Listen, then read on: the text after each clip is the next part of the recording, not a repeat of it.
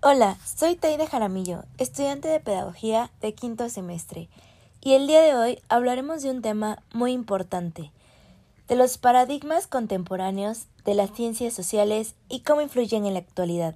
Así que quédate y acompáñame a verlo.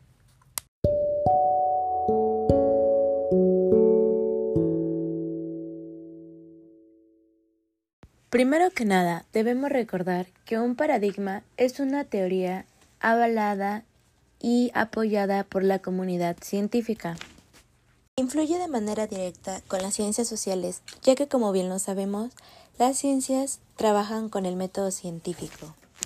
El método científico, a su vez, es el que nos permite llegar a las teorías que se deben aprobar en algún punto por la comunidad científica. Como bien lo sabemos, los paradigmas son cambiantes ya que se pueden realizar diversas investigaciones que nos lleven a un diferente resultado. Pero pues siempre va a haber una previa investigación, una previa teoría para después hacer avances y pues ir descubriendo nuevas teorías.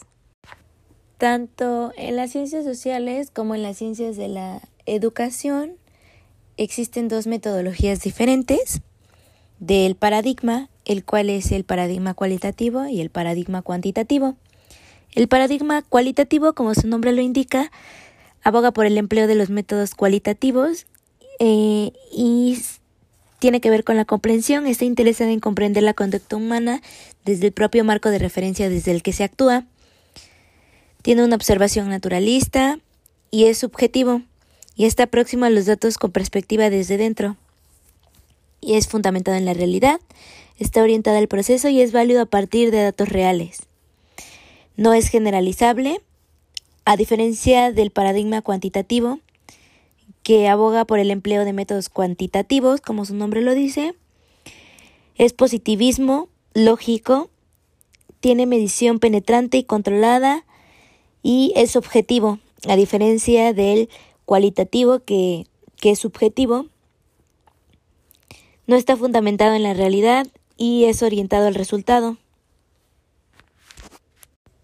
Existen tres tipos de paradigmas ya introducidos, los cuales son el positivista, el interpretativo y el crítico, los cuales se abordarán a continuación y veremos qué relación tienen con los paradigmas actuales. El paradigma positivista Surge en el siglo XIX e inicios del siglo XX. Se le atribuye su descubrimiento a Comte, pero sus representantes pues fueron también unas personas muy conocidas como Durkheim, Popper y Mill. Este paradigma era el modelo de investigación para las ciencias físicas y naturales. Este afirma la existencia real de un mundo más allá de los seres despersonalizados y que solo se puede conocer ese mundo si ignoramos juicios de valor. También es cuantitativo, lo que quiere decir que se van contando los experimentos y hechos que vayan sucediendo para poder afirmar que este paradigma está siendo ejercido. Solo se puede llegar al conocimiento si eliminamos esa manera de pensar, esos juicios y esos compromisos de valor que nos hacen pensar que únicamente existe la realidad que existe. El paradigma interpretativo tiene sus antecedentes en la fenomenología. Se considera a Husserl su fundador.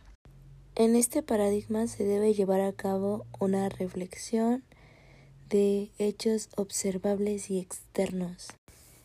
Estas las elabora pues cada individuo, cada uno de nosotros al realizar esta pues interpretación o reflexión sobre algún tema.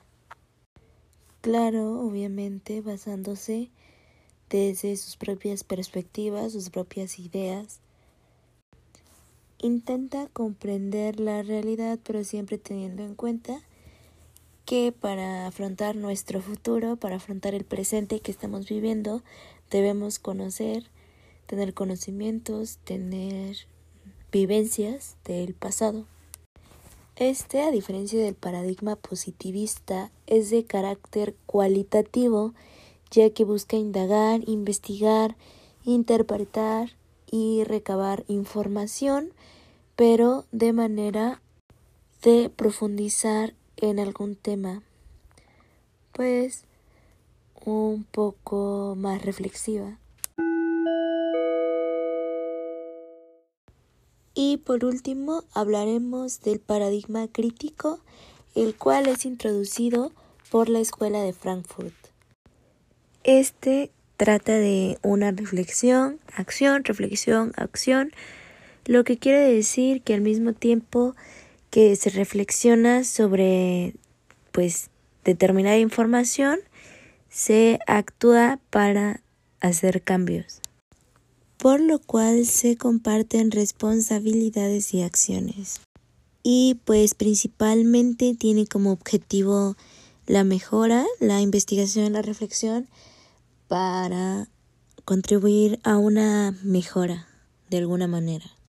Los tres influyen de manera directa con los paradigmas de la actualidad, ya que pues constantemente nos encontramos en reflexión para alcanzar mejoras de algunos temas en específico y pues ponemos en práctica algunos métodos para alcanzar el conocimiento.